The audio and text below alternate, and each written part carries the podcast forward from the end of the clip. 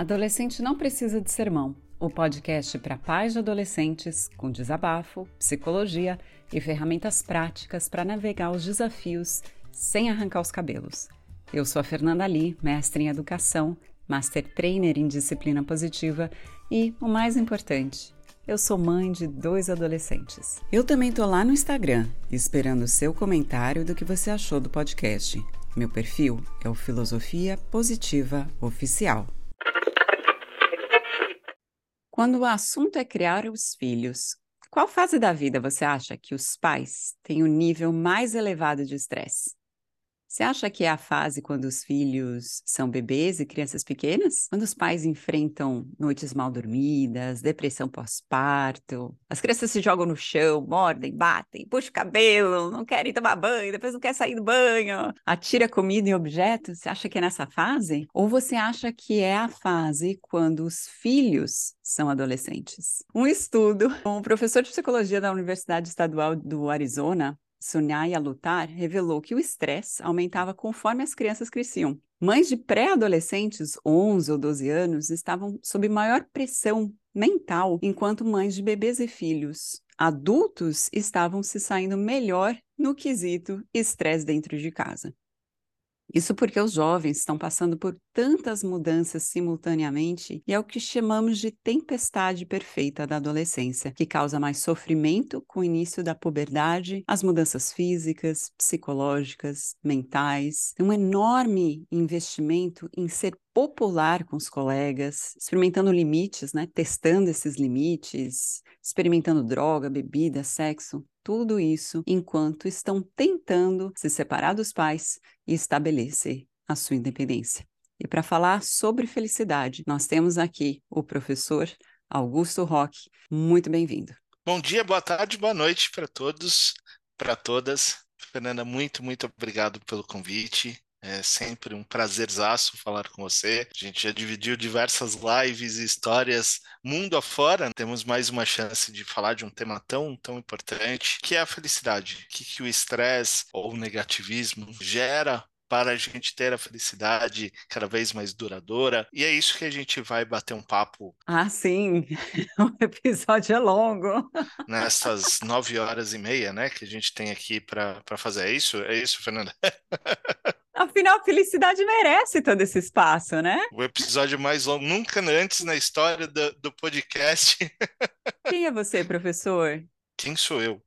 Bom, eu sou administrador de empresas, sou mestre em administração e bem-estar, ambos pela FEI, ah, aqui em São Paulo, no Brasil. Sou estudioso de felicidade desde 2012, né? ou seja, tenho uma trajetória bacana de 20 anos, né, falando sobre isso, debatendo sobre isso, uh, entendendo como que a felicidade afeta o nosso dia a dia, tanto na vida como no trabalho, com a juventude, uh, conversando muito com jovens. Eu tenho esse lado do professor, que é, um, que é uma veia, tem o lado do consultor empresarial, tem o lado do palestrante. Acima de tudo, eu busco inspirar as pessoas a serem felizes, a serem melhores. Então, o Augusto Rock está caracterizado nesse pequeno resumo. Eu sou autor de três livros, entre outras coisas, mas, acima de tudo, uma pessoa que busca ser feliz e fazer os outros felizes, seja dando aula, seja dando consultoria, seja dando mentoria, seja fazendo e promovendo palestras e conversando em podcasts tão importantes como esse que a gente está fazendo aqui hoje. É tão legal que você está aqui, porque os adolescentes, eu tenho dois em casa, estou passando por isso nesse momento, vivendo a tempestade perfeita, e vejo que a intensidade emocional deles é bem grande, é, um, é um, uma característica da adolescência. E quando eles estão felizes, parece que eles estão pulando, né, de alegria. A música, eles sentem a música no corpo todo, né? Eles estão apaixonados, eles sentem a paixão no corpo todo. A neurociência até fala que as memórias são mais vívidas, a gente lembra de muitas coisas na adolescência ao longo da vida. E os cheiros, né? Eu até lembro dos cheiros dos perfumes dos meus ex-namorados. É a coisa mais louca. Tudo, a intensidade é muito forte. E quando eles estão tristes, parece assim que o mundo vai acabar. Só eles estão passando por isso, eles são depressivos. É dá vontade de se matar, e você fala, gente, isso é sério, não é? Isso é, isso é natural ou não é? Nossa, é, para uma mãe é um desespero. Imagino para um professor que passa com vários alunos que estão nessa fase. Desespero. Então, o que é felicidade para essa fase da vida? Bom, a felicidade, como um todo, é um estado de espírito momentâneo e que a gente busca cada vez mais ser duradouro. Então, o fato de, de ser um estado de espírito significa que sempre a gente busca alcançá-lo. Esse é o grande segredo com os jovens. Por serem muito intensos, eles estão se descobrindo, desabrochando para a vida, ou melhor, estão florescendo para a vida. Eles não sabem lidar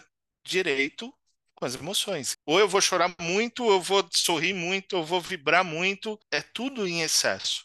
E o adolescente ele transborda esta essa percepção, essa intensidade, e essa intensidade faz com que ele também entenda que todos os seus entre aspas drama fazem parte do entendimento dele do mundo naquele momento. Você falou do cheiro do, dos seus ex-namorados esse cheiro te lembra algum momento muito feliz. Mesmo que não tenha dado certo, não importa o resultado, mas naquele momento, com aquele cheiro, você era extremamente feliz. Então, a, gente vê o jovem, o adolescente, né, principalmente aqueles que estão indo para a fase do vestibular, eles têm um nível de tensão muito grande. O que, que eu quero da vida? Como que eu quero? O que, que eu quero fazer? Qual é a pressão que a sociedade, os amigos nos impõem, os pais nos impõem, e eles ficam extremamente inseguros porque eles não têm uma vivência. E aí eles caem em lágrimas. Eles choram, eles precisam de colo amigo, eles precisam de um abraço, de alguém entenda. Mas ao mesmo tempo, eles são competitivos. Eles não querem que aquilo abale o dia a dia deles. Então eles se vestem de super-heróis ou colocam a carapuça de super-herói e falam assim: "Não, eu sou forte, eu quero, eu consigo. Então ele vive esse dilema dioturnamente. E o que muitas vezes os pais, com a autoridade que o pai tem, com o carinho que tem, mas com excesso de zelo que todo pai, toda mãe tem, olham para o filho e falam: e agora? Que momento que ele está? Como que eu devo lidar? Vou te provocar um pouquinho, Fernanda. Você lembra da sua fase de adolescente? Qual foi o momento mais feliz da sua vida na adolescência? Lembro. Ah, mais feliz? Nossa, eu lembro. Eu lembro do meu pai. Meu pai tinha uma loja de tecido lá na 25 de março, né? Como todo bom árabe. Uma lojinha. E eu ia trabalhar lá na loja dele. E ele me dava vários tipos de trabalho para eu fazer. Então, eu trabalhava no escritório, eu atendia cliente, eu aceitava encomenda, organizava estoques, assim, foi, foi essa passagem de bastão de responsabilidade. Uhum. Isso porque eu tenho dois irmãos, o mais velho e o mais novo. E ele viu em mim certas características que eu podia organizar e tudo, e ele me deu essas responsabilidades. Olha só, você puxou um momento de profissão, profissional, mas que transformou a sua vida dali para frente, que fez ser a Fernanda que é hoje. Você lembra exatamente desse dia? Não necessariamente a data, mas você lembra o momento, porque foi algo marcante. Agora, imagina o jovem que começa a descobrir a sexualidade, que começa a descobrir uh, quem ele é, os verdadeiros amigos, as decisões que ele tem. E culturalmente a gente tem que tomar decisões com 15, 16, 17, 18 anos que perduram a vida inteira. Infelizmente, a gente tem, para mim, é uma cultura errada porque é nessa hora que ele pode errar. Então ele vive com uma pressão que fala assim: eu vou me esconder debaixo da mesa sempre. E o jovem, ele precisa florescer. Ele precisa ter espaço para florescer e a felicidade proporciona isso. Ele precisa ter os momentos de conquista, como o primeiro beijo, como o primeiro abraço, como a primeira vez que ele passa no vestibular. Porque a gente não passa uma vez só, você sabe disso. A gente passa diversas vezes. Diversas vezes. Quando a gente passa naquela prova que foi difícil, a gente termina cada ciclo no, na escola, no colégio, ele precisa vivenciar esses momentos. Ao mesmo tempo, ele precisa entender aquilo que não é o caminho certo para ele. Não necessariamente o que é para os amigos. E os amigos induzem muito o caminho a ser seguido. Quantas vezes a gente faz escolhas de vida porque certos amigos impuseram, ou certos amigos nos impuseram. Então, nada mais é uma busca pela felicidade. E essa busca pela felicidade, ela tem que ser transbordada como o adolescente merece ser. Só que ele precisa ser livre para viver. E muitas vezes a gente não dá essa liberdade, ou a estrutura não dá essa liberdade. Então ele oscila no humor, com estresse e tudo mais. Ele quer florescer. Por isso, ele tão, entre aspas, de novo, revoltado, como característica geral, na adolescência. Então, o adolescente que fica no quarto, fecha a porta, coloca papel na porta, saia daqui, ninguém entra, você não é bem-vindo. Isso é um sintoma ou isso é um sintoma dessa falta da busca pela novidade, pela de conseguir explorar essa criatividade que eles têm? Ou, na verdade, é a consequência de algo que está acontecendo? É mais a consequência de algo que está acontecendo e que ele se volta para o eu interior. E no momento que ele se tranca no quarto, muitas vezes ele não tem ou a estrutura familiar para conversar, e isso não estou dizendo que os pais sejam maus pais. Muitas vezes são pais maravilhosos, só que não tem o hábito de conversar. E ele se fecha, né? Esse adolescente se fecha ali no quarto para ele ter, para ele vivenciar, para ele se descobrir também. Ele aprende a lidar com certas coisas assim, sozinho. E, então, eu diria que é uma consequência natural dos fatos, que ele também precisa. E aí, o que, que gera o estresse e que provoca uma certa infelicidade? Os pais querendo insistir para entrar no momento da vida. Lembrem-se, vocês que estão nos ouvindo agora, dar liberdade significa desenvolver. Isso quem fala é o Amartya Sen. É o Amartya Sen é um economista indiano que criou o IDH. Então, se você dá liberdade, a chance das pessoas se desenvolverem é muito melhor, porque ela vai viver, ela vai sofrer, e você tem que ser ponto de apoio. Não tem que ser a pessoa que assume a responsabilidade perante seus filhos. É nessa hora que ele também entende, principalmente o adolescente, que ele tem um momento dele, mas ele também tem com quem contar. E às vezes esse apoio, que é tão necessário para os adolescentes enquanto eles estão nessa fase de exploração, vem dos pais e às vezes vem até de um, um outro, um outro adulto, né? Você é professor, você está interagindo constantemente com outros jovens. Eu queria que você contasse um pouquinho dessa experiência. Você vê alguns jovens carentes que não encontraram esse apoio dentro de casa e buscam em você. Como é lidar com esse papel é sua responsabilidade, não é? Qual o limite? Conta um pouquinho para a gente quais são os desafios e como você faz para redirecionar. Olha, é...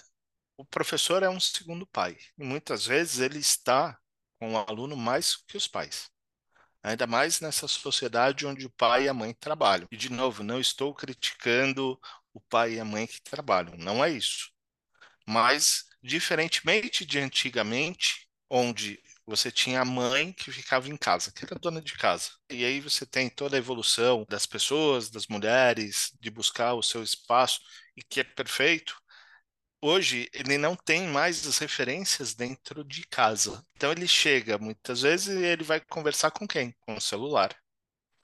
E quem é a referência para ele? É com quem ele está todos os dias quem ele está todos os dias, o professor. Né? Então, ele acaba tendo. No... E os amigos. Os amigos, obviamente. Só que os amigos estão na mesma vibe que ele. Então ele conversa, ele troca, mas ele não tem um conselho. Ele tem um desafio, que é provar que ele é melhor que os, que os amigos. Ou que ele está mais bem resolvido que os amigos, Exato. porque os amigos não falam que eles também estão se resolvendo, né? É um jogo de segredos. É um jogo de segredo, né? Ou de imposição. Não, eu já peguei primeiro, você sabe, você precisa fazer, né? Cada um quer ser melhor que o outro ali ou quer se, se mostrar que faz aquilo primeiro. Só que o professor muitas vezes aconselha. O aconselhar, por vivenciar o dia a dia com ele, não é um conselho de mãe, não é um conselho de pai. Que geralmente o adolescente vê esse conselho como bronca, por mais que não seja. Aquele que vem dentro de casa? O que vem dentro de casa. Ah, porque ele vem com julgamento. Vem com julgamento, etc. Dentro da, da escola, esse professor, essa professora, ele, ela tende, essa pessoa tende a acolher, porque não tem o vínculo, mal sabem eles, não tem o vínculo que o pai e a mamãe têm. Então ele pode falar, ele pode desabafar, ele pode conversar. Ah, você não é da minha família, não vou te encontrar. Mal sabe que a gente é encontrado em todos os outros lugares, em situações que muitas vezes a pessoa fala: o que você está fazendo aqui? E hoje com as redes sociais, mais ainda. Então, dentro da sala de aula, os alunos nos procuram porque eles Primeiro, sentem confiança, que nem sempre sentem em casa. Depois, sentem proximidade, porque nem sempre eles têm a liberdade de conversar sobre certos assuntos em casa. E por mais que a gente seja aberto, por exemplo, quantas vezes uma mãe ou um pai ficou sabendo pela primeira vez, em primeira mão, que o adolescente fez tal coisa? Geralmente vai saber? Vai. Depois que o amigo soube, que o professor soube, que a escola soube, Aí sim que ele se sente confortável, lembra quando a gente falou de desabrochar, de ter liberdade para fazer, é que ele vai falar. Quando ele se sentir bem, ele vai falar. Ou quando ele precisar de ajuda e já exaustou todos os outros recursos e agora realmente o pai e a mãe precisam saber. É isso aí, é isso aí. É bem interessante porque a gente está passando por uma fase no mundo que eu recebo muitas, muitas mensagens e poucos haters. Uhum poucos, mas o comentário das críticas que vem é que essa geração é uma geração mimimi. Isso. Porque a gente está tentando educar com respeito. Eu concordo que existe o mimo, mas eu não advogo pelo mimo, acho que estraga as crianças. Mas essa preocupação dos pais em fazer com que os filhos sejam felizes. Porque, como foi apontado aqui por você, os pais também estão trabalhando, eles uhum. também estão ocupados. Então, meu filho não está feliz, talvez seja a minha culpa. Então, o filho não estar feliz reflete em mim, porque eu não estou oferecendo as oportunidades suficientes, porque eu também estou buscando a minha felicidade. Como fica? É, é, importante a gente buscar oportunidades para que o nosso filho seja feliz ou isso é responsabilidade deles na adolescência? Eu acho que é uma responsabilidade conjunta, mas a gente também tem que dar espaço. Esta geração mimimi que você falou, é uma geração sufocada. Sufocada pelos pais que foram para o mundo, desabrocharam para o mundo, se empoderaram perante o mundo e tá tudo certo. E falou assim: eu tenho meus filhos, só que eu não quero que os meus filhos sofram os dilemas do mundo. E super protege. Voltamos na fala do Amartya Sen: se eu não der liberdade, eu não desenvolvo. Hoje, as crianças, os jovens, elas sentem uma dificuldade de opinar porque muitas vezes o pai ou a mãe tomam a frente disso. E eu vejo, por exemplo, nas escolas, o pai reclamando do professor, o pai reclamando da estrutura da, da escola, porque o filho, certa vez, saiu chorando de uma atividade, de um desafio, coisa que antigamente a gente conversava, ou até, e aqui eu não estou pregando violência, resolvia dessa forma. Eu preciso saber quem eu sou, que força que eu tenho. E a gente resolvia. Tanto é que dez minutos depois estava todo mundo conversando. E a gente começava a construir caráter de um jeito que as pessoas tinham ideias, tinham criticidade e sabiam questionar.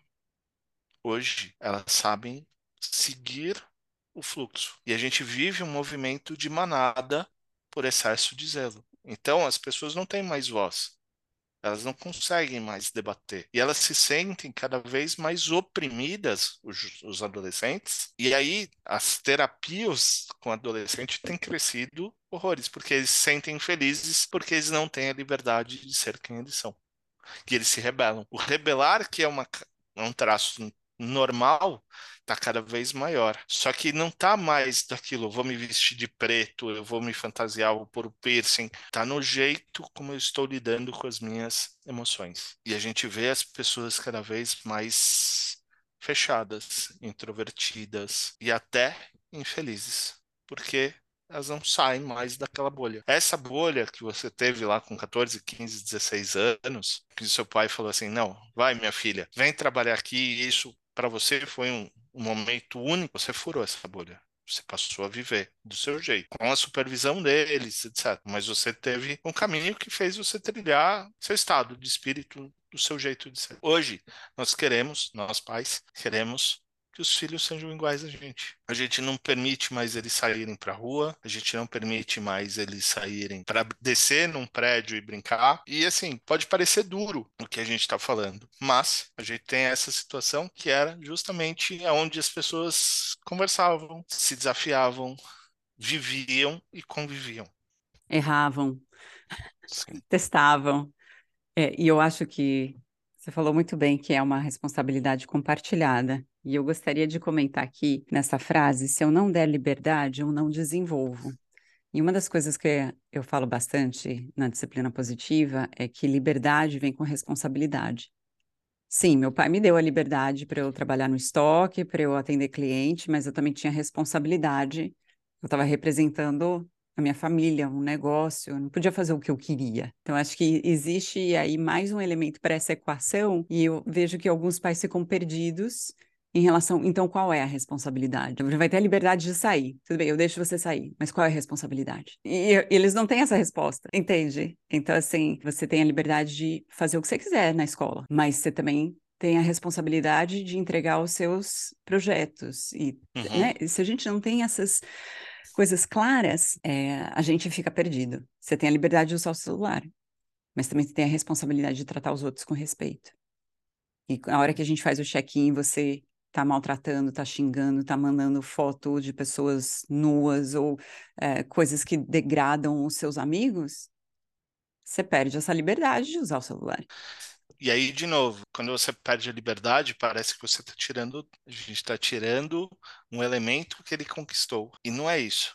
É a gente mostrar para ele, lembra, de novo, dentro do caminho, mostrar o que é certo e o que é errado. Só que a gente não pode falar só que é errado, a gente tem que falar o porquê que é errado. Por que que você fez isso? Ah, fiz isso por causa disso. Ok, então vem cá. Pede desculpa. Vai lá conversar com a pessoa. Hoje, esse excesso de zelo que a gente tem faz com que os pais vão lá brigar com a pessoa. Muitas vezes com o jovem, com o adolescente. E vai discutir com o adolescente. Gente, calma. Ou vai discutir com o professor, ou vai discutir. Calma, deixa eles resolverem. Muitas vezes é aquela briga pela namorada ou namorado, que um olhou diferente, faz parte. Estão se descobrindo, estão se aflorando.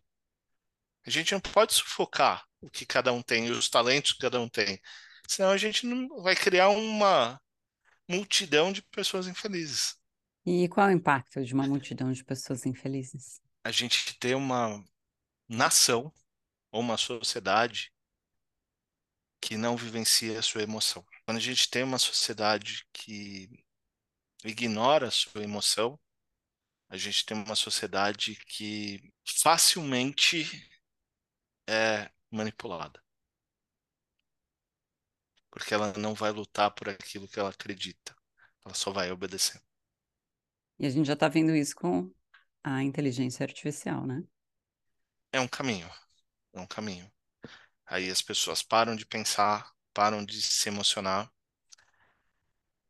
e param de pôr, eu vou dizer no papel, mas, mas é um jeito da gente falar isso para o mundo, param de colocar no papel suas emoções.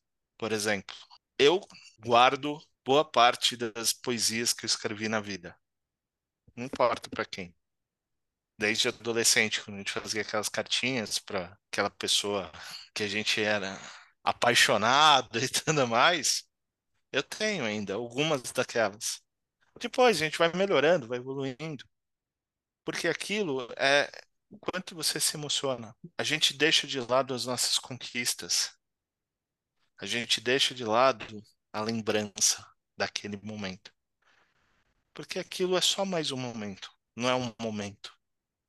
Aquela medalha de honra ao mérito aquele lugar que você passou no vestibular, aquele jornal que você fala, ainda no aqui a gente tem isso, um jornal com todos os aprovados no vestibular. Guarda isso, é teu momento de felicidade. Se você não valoriza aqueles momentos que deram prazer, como o cheiro do perfume dos seus ex-namorados, você vai ser alguém que não vive, não vive a emoção. Você sabe que a gratidão tem exercícios para gratidão, né? O jornal da gratidão, você vai dormir, três coisas que você está grato. Em disciplina positiva, a gente também dá algumas tarefas, por exemplo, um momento especial para criar mais conexão. Eh, passe 15 minutos uma vez por semana ou duas vezes por semana com seus filhos. Existe algum tipo de exercício prático que a gente pode perceber ou, aumentar a nossa felicidade, é, além desse aqui de guardar os momentos de felicidade, como você fez guardando as poesias? Tem algum outro exercício? Felicidade é um hábito, é, a gente constrói o hábito. Agora, descobre o que, que faz a gente feliz. Vou pegar um exemplo, a gente está numa gravação no mês de março, março de 2023. Nós teremos show da banda Coldplay no Brasil.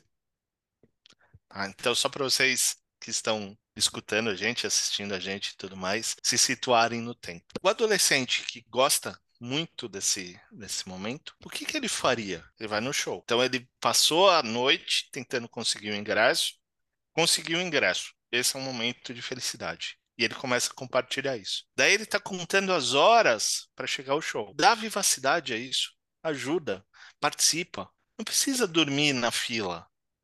Mas poxa, o que, que eu posso fazer para incentivar? É contar os dias? É deixar, entre aspas, mais ansioso? Mas, poxa, eu vou comprar uma camiseta, eu vou ir junto, vou levar, vou buscar. Isso é participar. Então, é, é ter o exercício daquilo que faz feliz e valorizar aquilo. Não o contrário. Muitas vezes o, o adolescente chega em casa ou chega para os seus responsáveis. Nossa, consegui tal coisa. Ah, legal. Você não fez mais do que obrigação. Pumba, a gente destruiu o sonho da pessoa. E a gente faz muito isso. Faz muito. Até inconscientemente. A gente faz muito isso. A gente tem que tomar esse cuidado. Se a pessoa vai bem, se o adolescente vai bem numa prova que ela estudou do jeito dela, e o jeito do adolescente é diferente do jeito que a gente estuda. E ela se esforçou para aquilo, valoriza, parabeniza, comemora com ela. É nessa hora que a gente fala assim, poxa, eles estão no nosso lado. E a gente começa a ter de novo a união. Poxa, ele pode fazer, ele tem capacidade de fazer. E isso não tem preço. Então é, é valorizar. É procurar nesses momentos ordinários, né? É, é, é, valorizar aquelas doses. E nos momentos extraordinários. É isso. Você não precisa uhum. comprar um carro cada conquista a gente pode comer uma pizza. Qual é o seu prato de comida favorito, Fernanda? Ah, o que eu gosto? Eu adoro comer salmão. Salmão, ok, tudo bem. Agora, imagina a Fernanda adolescente, que passou de semestre, passou de ano, ou que conquistou alguma coisa, por exemplo, conquistei o campeonato de ginástica da escola. Não vale nada pra gente, pra um monte de gente, mas vale para você. Que é quem mais importa com isso. Uhum. Quanto que. O que, que aquele prato de salmão de comemoração valeria? É, é uma mensagem dupla. Eu vejo você, eu vejo o que é importante para você e eu vou comemorar junto com você com um prato que eu sei que você gosta. Não é que você é o centro da atenção, mas é estar tá junto celebrando isso, que é importante para você. E eu acho que essa presença é muito poderosa. É assim que a gente vai fortalecendo o, o ciclo da influência né? Os pais querem tanto influenciar os filhos, mas eles acabam entrando no quarto e batendo na porta, chamando para conversar quando tem um problema. Mas fica ausente na hora de celebrar algo que é importante para eles. E aí os adolescentes começam a associar: bom, minha mãe quer ter essa conversa? Eu sei por quê, porque é um problema.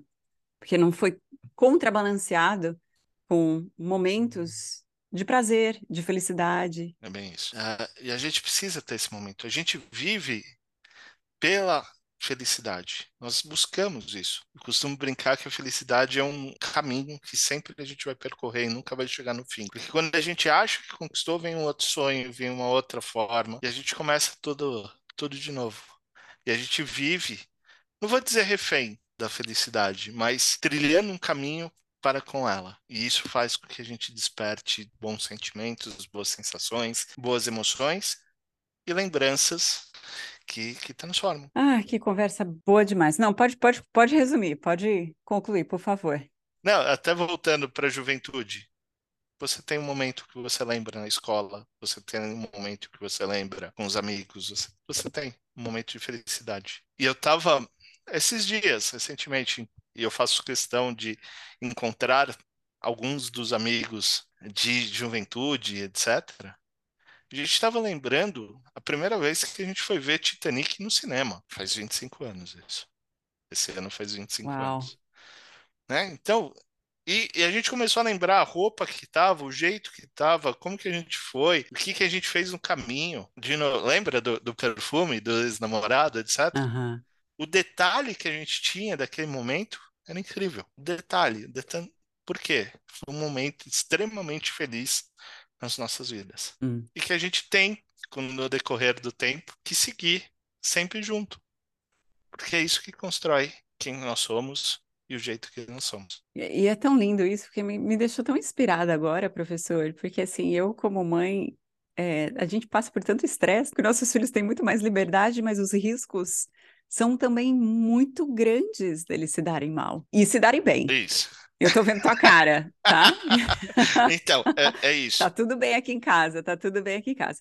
O se darem mal, e aqui vale o conselho. Gente, eu sei que a gente está numa sociedade mais perigosa, eu sei que a gente está numa sociedade mais traiçoeira até, mas não cortem a liberdade dos filhos. Sem dúvida. E eu, a disciplina positiva me ajudou muito. Assim, meu filho está dirigindo. Ele tem liberdade com uma, uma máquina, um poder, né? Assim, na, na nossa cabeça passa catástrofe. Mas eu jamais teria confiança de dar a chave do carro para ele se ele não tivesse passado pelo processo de aprender, de treinar, de eu fazer junto com ele. Para mim, me deixou muito feliz de ensinar as primeiras lições de como dirigir, até como ligar o carro. Isso me deixa feliz. E também realista de que ele consegue. Então, assim, lógico que eu jamais daria a chave do carro. Tá aqui, filho, tá aqui a liberdade se ele não tivesse passado pelo treinamento. Né? Uh, então, é, é, é nesse ponto que a gente começa a ver. E para ele é um momento assim, na hora que a gente dá a chave, ele fala assim: eles confiam em mim. Sim, sim. E toda vez que eu dirijo com ele no carro, ele está dirigindo, eu, eu, a gente chega no lugar, eu sempre falo assim, obrigada por nos trazer com segurança. Então ele escuta música, ele tem o jeito dele, ele faz piada, ele eh, comenta sobre os outros motoristas, né? Mas para mim, o mais importante é que ele chegue com segurança nos lugares. E eu agradeço. Agora, o Tudo que eu bem. queria trazer era essa, essa reflexão assim que a gente esquece como pais, vivendo no olho do furacão, nessa tempestade emocional, que a gente esquece de ter, de celebrar esses momentos é, pequenos, ordinários e felizes, do processo deles. A gente esquece. Exato. E eu não queria que ele saísse de casa, que ele vai sair de casa para ir estudar em outra parte do país, que ele entrou na faculdade, e eu, eu queria ter essas memórias desses momentos ordinários que a gente passou juntos, né? Não foram os extraordinários, foram os ordinários. Antes de mais nada, parabéns. é isso. E aí, isso volta com o tempo. Você vai vivenciar isso em breve. Quando você tem esse elo de, de confiança, a gente cria lá atrás. Vai chegar um momento que nós, filhos, cuidamos dos pais. E vai ter aquele momento que você vai cuidar e vai retribuir com felicidade, com amor, com carinho essa situação. Porque ele vai lembrar do amor, dos momentos felizes, e esse ciclo se inverte e começa tudo de novo. Felicidade é essencial na, sua, na nossa vida e não existe fórmula. Eu queria ler uma história muito breve que Wayne Dyer é, uma vez compartilhou, e depois a gente faz nosso encerramento, mas eu queria ouvir o teu comentário, tá? Chama Gato de Rua. Era uma vez um velho gato de rua parou para ver um jovem gato de rua correndo em círculos. Quando o jovem gato parou para respirar, o velho gato de rua disse: Você poderia me dizer o que você está fazendo? O jovem gato de rua disse: enquanto ofegava entre as palavras. Bem, eu fui a uma aula sobre felicidade felina e me disseram que a felicidade está no fim do meu rabo. Eu sei que se eu apenas perseguir o meu rabo com afinco e rapidez, eu vou conseguir abocanhar grande parte dessa felicidade. O velho gato de rua disse: Hum, isso é interessante. Eu sei que é verdade que a felicidade está no meu rabo. No entanto, eu descobri que se eu andar por aí me divertindo, essa felicidade me segue por todos os lugares que eu vou. Qual é a moral dessa história? Bom, moral é curtam o caminho, curtam a jornada. Felicidade é uma jornada, não é o objetivo. Quanto mais a gente tiver uma jornada mais feliz, mais próspera, mais a gente vai curtir tudo isso, mais lembranças a gente vai ter, mais momentos para a gente guardar a gente vai ter. Isso não tem, tem preço. Não tem preço. Porque a partir do momento que a gente tem essas vivências, são elas que vão garantir quem nós somos. E quando a gente fala do jovem, quanto mais a gente puder aproveitar a vida com responsabilidade, com respeito, etc., mais a gente vai ter momentos que vão marcar a nossa vida. E a gente vai ser sempre lembrado por aqueles momentos que a gente estava junto em momentos felizes. Ou momentos difíceis que a gente precisou do apoio do próximo e que transformou aquela momento de desafio ou infelicidade no momento de felicidade plena. E a gente cria um flow de amor, de empatia, de gratidão, que é o que faz a gente ser feliz. Ah, a gente sempre encerra os podcasts com uma pergunta final e eu gostaria que você completasse essa frase. Adolescentes não precisam de sermão. Adolescentes precisam de sorrisos. Quanto mais a gente puder sorrir em conjunto e junto, melhor será. E aí, esse sorriso é muito melhor do que a risada, porque o sorriso é verdadeiro, diferente da risada. Quando eu tenho sorrisos verdadeiros, eu estou vivendo um momento feliz. Então, se a gente puder ter muitos e muitos sorrisos, que a vida possa nos dar essa condição de sorrir a cada novo momento, a cada novo dia, a cada nova gravação de podcast. que, aliás, o professor sorriu o tempo inteiro o tempo inteiro. Muito obrigada pela sua amizade, pelas palavras com tanto amor, é, pelo seu conhecimento compartilhado, pela sua sabedoria. Eu que agradeço, agradeço o convite a todos que estão nos escutando, nos vendo. É sempre um prazer, Fernanda, estar com você, falar com você, compartilhar ideias. E não tenho dúvida que juntos, falando de felicidade, de disciplina positiva, a gente constrói não só pessoas melhores, mas como um mundo melhor, mais humano, mais íntegro, mais feliz, mais positivo. Essa é a missão. Estamos juntos nessa. Para quem quer te seguir, quer aprender mais, onde é que eles podem te acessar? Vamos lá, www.augustorock, rock com que.com.br ou no Instagram, arroba prof.augustorock, é, não tem .com.br, é só prof.augustorock. Muito obrigada. Sigam esse guru da felicidade que eu tenho certeza que vocês vão ter momentos muito felizes. Obrigado, obrigado. E sigam a Fernanda também. Vale muito a pena, vale muito a pena. Obrigada, professor. Eu que agradeço. Hoje aprendemos que adolescentes não precisam de sermão. Eles precisam de conexão, limites, tempo, espaço, compreensão. Nossa, são tantas coisas. Se esse conteúdo te ajudou, compartilhe. Espalhe esse episódio para todo mundo que você conhece que está se sentindo sufocado, perdido, estressado com adolescente, já não sabe mais o que fazer. Pega o link compartilha na sua rede social para multiplicar conhecimento que vai diminuir o estresse e aumentar a compreensão entre as pessoas. Eu te agradeço muito por isso. Quer me dar um feedback? Quer participar do podcast? Então me envie uma DM no perfil arroba filosofia positiva oficial. Eu vou adorar saber o que você achou do conteúdo de hoje. Então, um grande beijo e até o próximo episódio.